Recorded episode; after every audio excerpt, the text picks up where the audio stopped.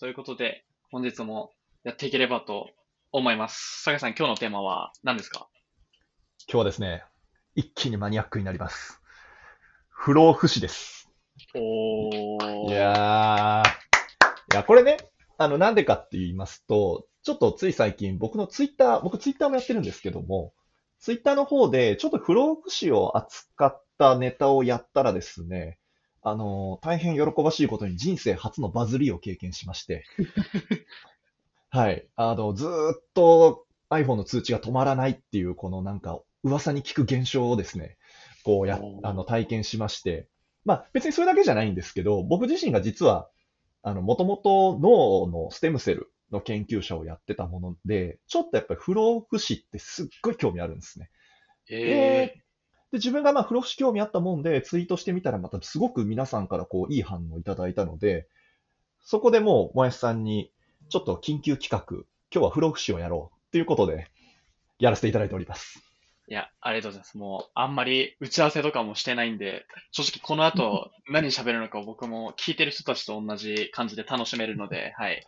今日はもうそんな軽いノリでやっていければと思います。思います。ありがとうございます。じゃあちょっと、まず、じゃあ、あの、あれですかね。このジェフ・ベゾスがスタートアップに投資したっていうあの、酒井さんがバズらせた、ちょっとこちらのツイートからぜひご説明いただければと思うんですけど、はい。これはどんなこちらですねニュースなんですか？はい。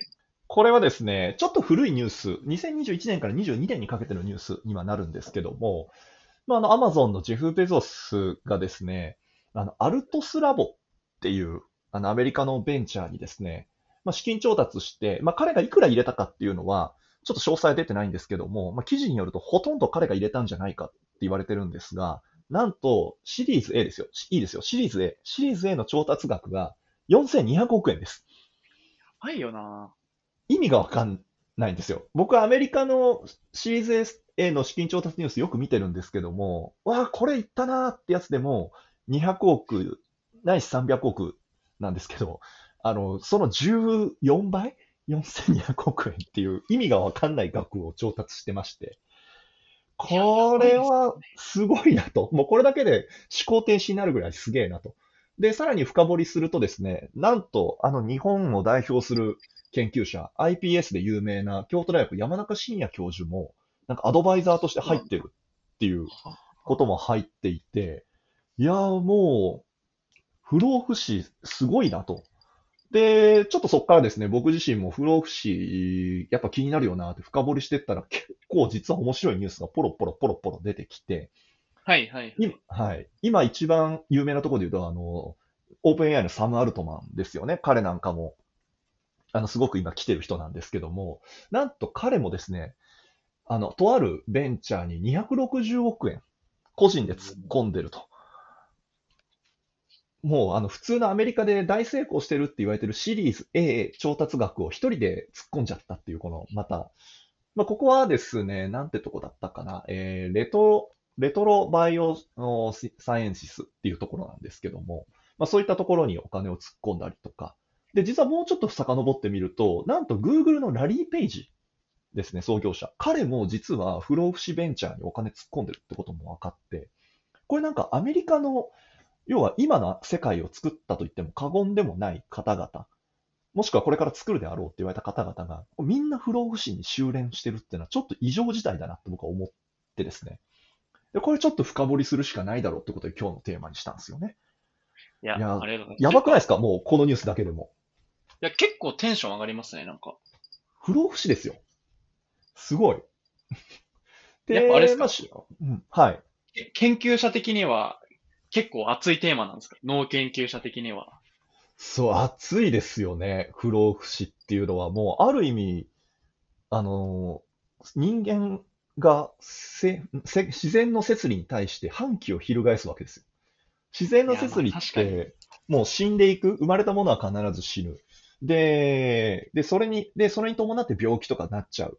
で、人間って科学を手にして、まあ、その病気の解明とか、そういったものを一個一個こう、対抗してきたっていうのが、まあ、生命科学の歴史ではあるんですけども、これ、不老不死って、マジで自然に対する、もう革命と言いますか、もう、一気ではないな、なんだろう。なんかかもう、自然のこう説に完全なる反逆なんですよね。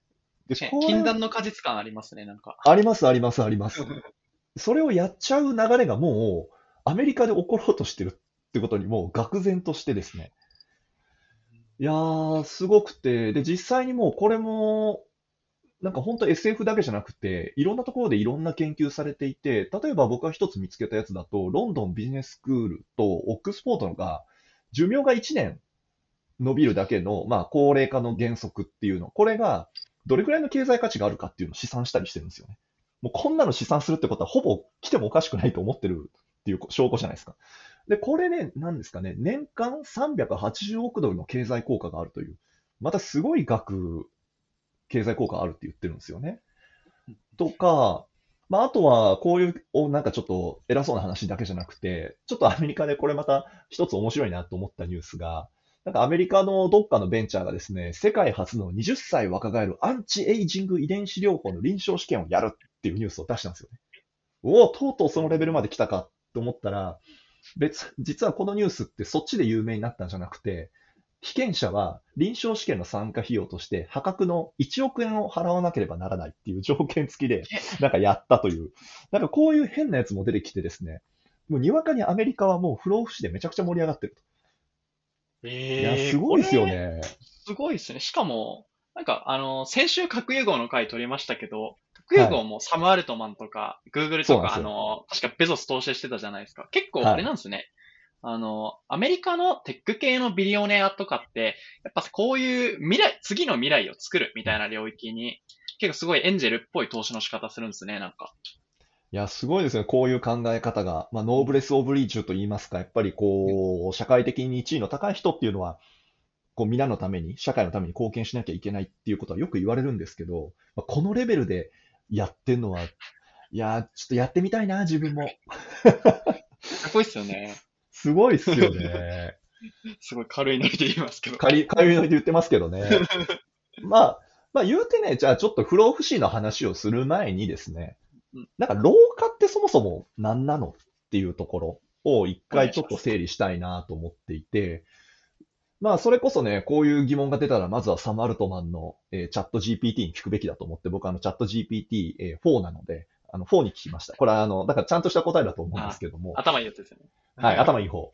えっと、そのまま読み上げますと、えー生物学的に見て、時間の経過とともに生態系の機能が徐々に衰える過程を指します。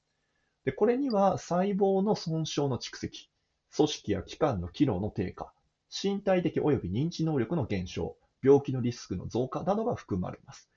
これは避けられない自然な、自然な過程ですよ。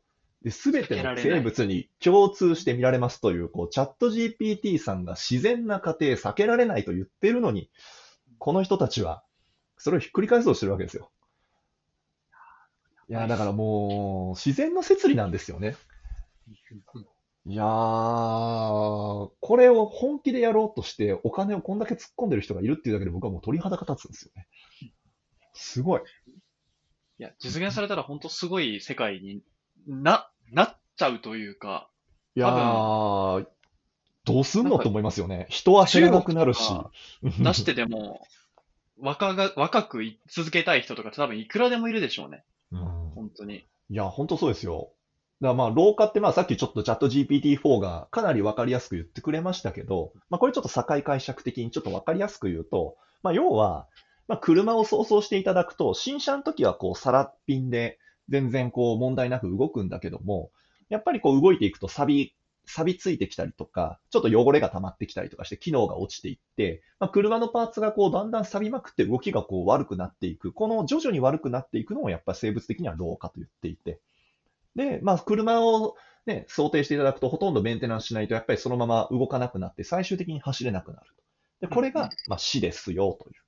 まあそういうイメージで捉えていただければなと思います。いや、ありがとうございます。なんか、これを、このメカニズムを聞いたところでちょっと気になってくるのが、はい。なんか、どうやって不老不死実現すんねんはすごい気になったんですけど、これはうんうんうんどういうアプローチでみん、皆様やられてるんですか？これ結構いろんなアプローチあるんですけど、僕的理解でざっくりまとめたいと思います。で、まあ僕にとって不老不死、ちょっとね、自分の人生振り返った時に何が一番初めにこう、自分にとっての不老不死体験っていうか、あ、不老不死ってこういうのなんだっていうのを振り返るとですね、ちょっと話逸れるんですけど、僕あの、バックトゥザフューチャーが大好きでして、あ、バックトゥザフューチャー2のドクだと思って、あドクってあの科学者ですね。彼がですね、あの2000 2015年の、もう過ぎちゃったんですけど、2015年のし未来のシーンで、なんか若返ったんだよって自慢して、なんか血液を入れ替えたり、臓器も新しくしたり、えー皮膚も移植したんだよねって言って、こう、若返るシーンがあるんですよね。あれが多分僕にとって、こう、多分初めての不老不死との遭遇で、あ、なんかそんなことできるんだって、あれ1985年に言ってるんですけど、実は、これ、あながち間違ってないんですよね。ええ驚きですね。いやー、すごいなって、あの映画ってことごとく。あ、じゃあ、まあ本当 SF のアプローチで SF みたいなことしようとしてるんですね。が、現実になっちゃってるんですよ。だからもう核融合と一緒なんですよね。誰もが夢だと、あんなのムーンショットだと、なんか月に行くなんて無理だって言ってたことが、なんか今ね、まあ月に行くは実現できてるし、えー核融合もできつつあるし、えとうとう不老不死、不老不死師匠もやられちゃうんですかみたいな感じで、ちょっとこう、いや、確かに。強いキャラがどんどん倒されていきます。そうなんですよ。まあ、倒されるのがいいいいか、いいことだと思うんですけどね。まあ、じゃあちょっとこう、不老不死どうやって実現するのかっていうところを簡単に、えーそうですね、大きく言って多分3つかなって思うんですよね。ちょっといろんな諸説はあるんで、あの、細かく言うともっと細かくなるんですけど、大きく言って3つかなと。で、1つは、抗酸化作用ですね。これよく聞いたことあると思うんですよ。なんかトマトのリコピンがなんか抗酸化作用を持ってますとか、活性酸素をなくしますみたいな。で、まさにそれで、まあ、これを強めることで、こう炎症とか老化をこう防いでいくっていうアプローチが一つ大きな流れがあります。で、実はこれ皆さん聞いたことあると思うんですけど、NMN っていうサプリ聞いたことあります？もやしさんはあります ?NMN。いや、ないです。ないですか？これもう、検索すると多分すごいアンチエイジングサプリの神みたいなことを言われて、かなりのいろんなメーカーがこれサプリ出してるんですけども、あサプリの一種なんですよ。あニで、コチンアンアミドモノクレオチでド。ええ。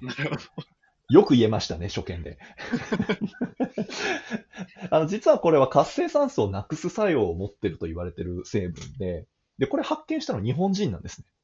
ええ今、ワシントン大学、もう、もう辞めたのかな？まだいらっしゃるかな？あの、今井先生という方が発見されて、で、これがちょっと一躍脚光を浴びて、えあの、今、サプリでも広まってると。で、これのき主な機能が活性酸素をなくすっていうことで、まあ、抗酸化作用ですね。これを高めることでアンチエイジングしましょうっていうやり方ですね。で、あとは、それ以外も、実はあの、エイジっていう、AGE って書くんですけど、エイジっていう物質も、実はこれ酸化を促進してしまう悪い物質なんじゃないかみたいな。要は老化にと、車でいうとこのサビはいみたいな物質なんじゃないかっていうことが発見されたりとかしていて、まあ、なんかこういうね、だから抗酸化っていう切り口で、こういろいろアプローチするっていうところが一つの流派というところですね。これ、ちょっと、あの、すいません。文系なので、あの、すごい、ゲームとかに例えると、なんはいか、あれなんですかね、その、ゲームの設定的に常に、なんか、ダメージを、HP が少しずつ減り続けるみたいなあそうっす。仕様がそもそもプログラミングされてて、それのスピードを遅くするアプローチってことなんですかね、これは。そうです。もう本当その通りです。理解です。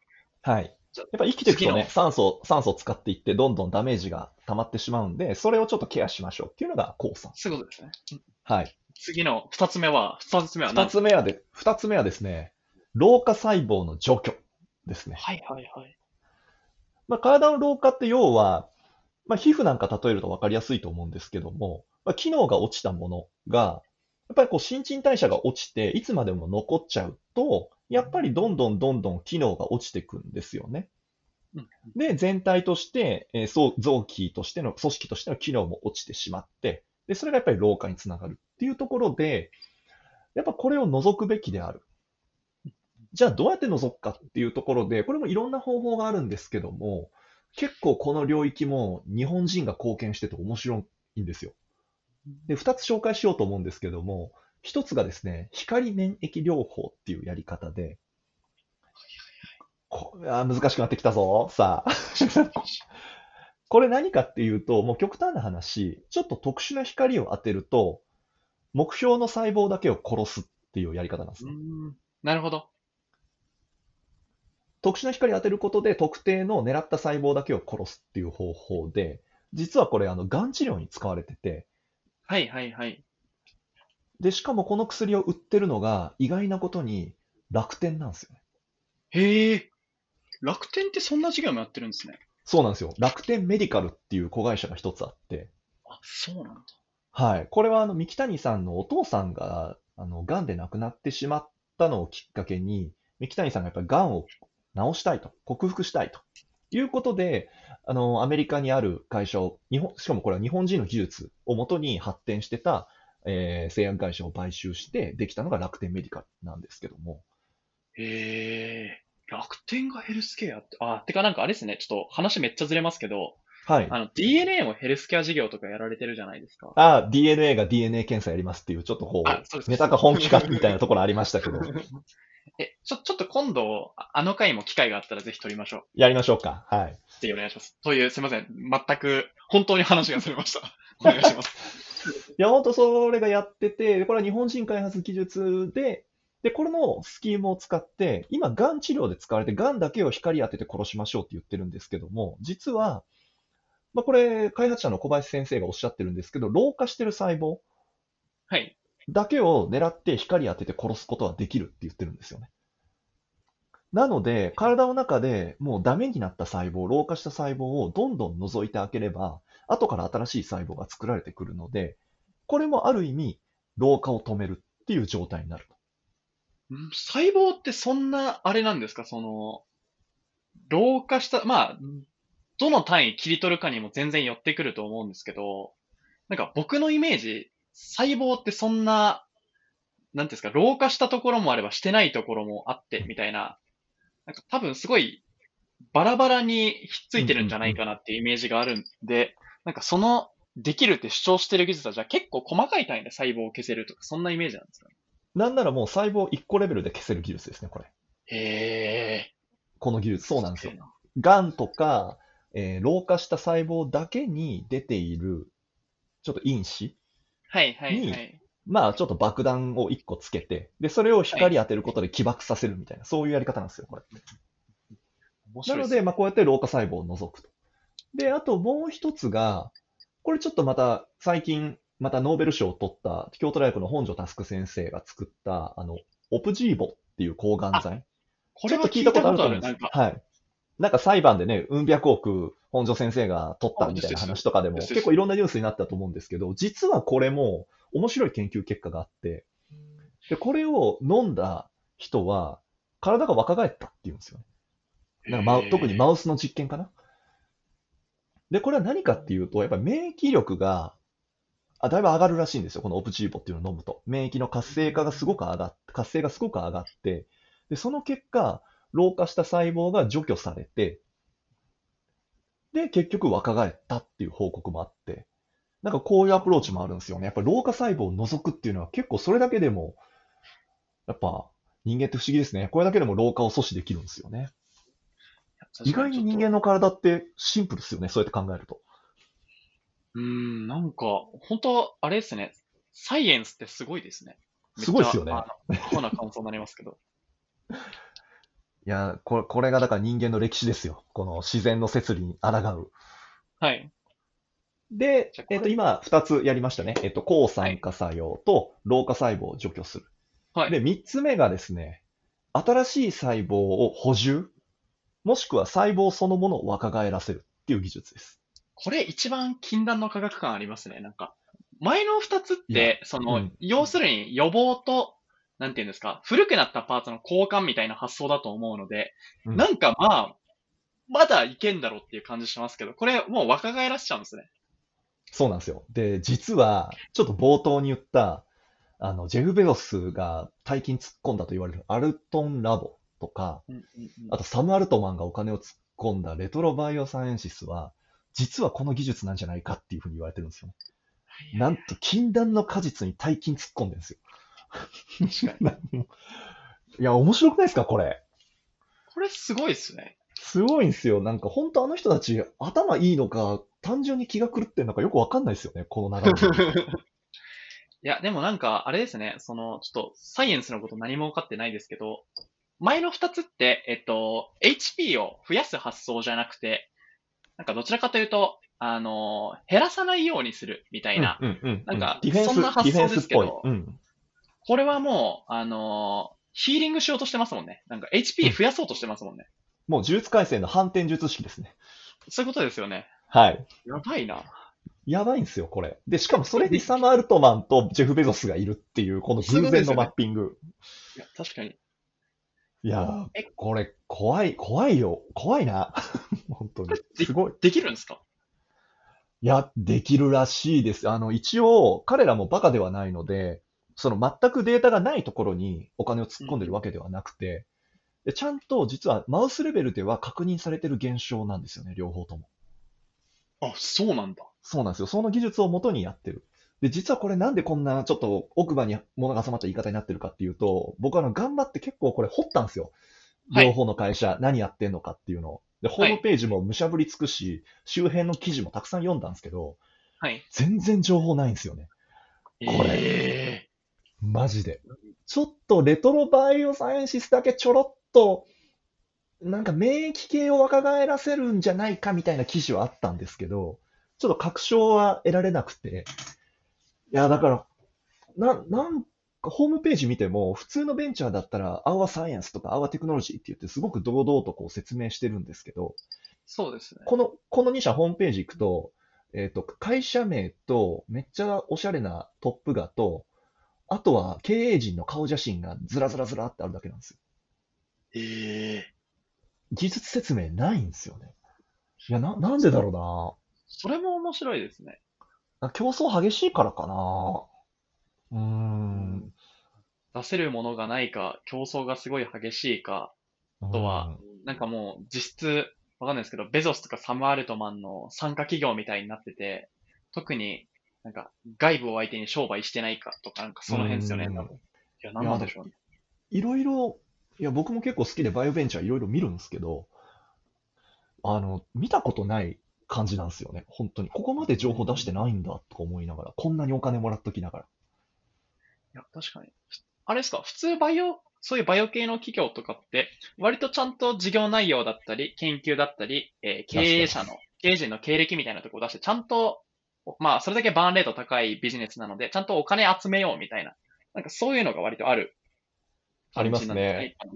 はい。あの、僕もツイ、僕のね、あの、ツイッターの宣伝するわけじゃないんですけど、結構、あの、大型資金調達のニュースとかは、そのベンチャーのことを、こう、詳しく解説するっていうツイートやってる関係で結構見たりするんですけど、普通はやっぱり、例えば300億調達しましたとか、200億調達しました、シリーズ A でか調達しましたっていう会社見てると、弊社の技術はこんなんです。で、現在開発の、開発してる薬はこんだけありますっていうのを、もう全部出してるんですけど、この2社出しとらんのですよ。だからこれ、ある時に、バカッとオープンするかもしれないですよね。だから完成したら。完成したら、ひょっとしたらだからこう、ずーっと何やってんだろう、お金だけ集めてるな、いろんな人入ってるなって言ってたのが、ある時突然、こんなの出ましたっていう展開になるかもしれないですね。てか、あれですね、なんか、僕がそういうすごいお金持ちの人たちだったら、多分不老不死できましたってう、んえっと、外部に公開したら、なんか、なんて言うんですかね。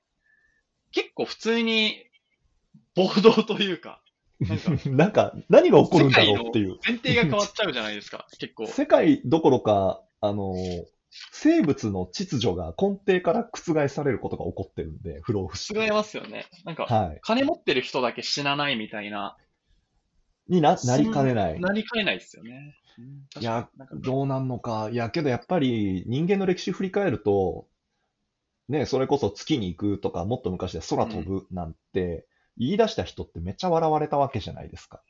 ああ確かに、そのレベルですよね、なんか。はい。で、結果今、この時代を振り返ってみると、飛行機乗るのは当たり前だし、宇宙に何か飛ばすのなんて当たり前だし、だからこのノリに不老不死が入ってくる可能性はあるんだろうか？あ、ありそうだな。何が起こるんだろう？って僕これ考えただけでゾクゾクしちゃうんで、いやー、実は僕も正直に言うと将来不老不死の関連のベンチャーをちょっと日本からやりたいんですよね。おー、自分でそれ初めて聞きましたね。ね、ちょっとね、あ何やってる、普段何やってる人か皆さんよくわかんないと思うんですけど、これはちょっと自分でいつかやりたいなってすごい思ってるエリアで、えいやー始まりはね、あの、バックトゥザフューチャー2の毒ですけども、ー、はい。あのそう不老不死の、自分の不老不死体験の初めてはそれですけども、結構これは、うん、自分がステムセルの研究やってたっていうのもあってやりたいなと思いますね。いや、面白くないないですか、これ。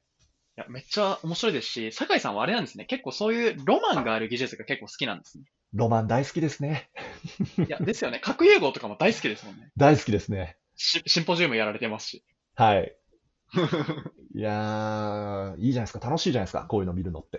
いや、確かに。生きてる間。に、生きてる間に見てみたいですよね。不老不死でこうなったっていう人。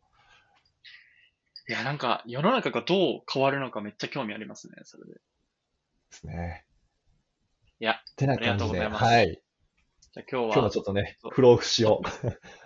不老不死、不老不死を20 26分、30分弱にわたって語り尽くす、ちょっと若干はい、マニアックすぎる回に。いやいや、面白かったです。じゃあ、ちょっとまた引き続き。次のテーマの話できればと。はいやりまし。ょう。はい。はい。じゃあ本日はここまでにできればと思います。皆様、はいありがとうございました。ありがとうございました。はーい。失礼します。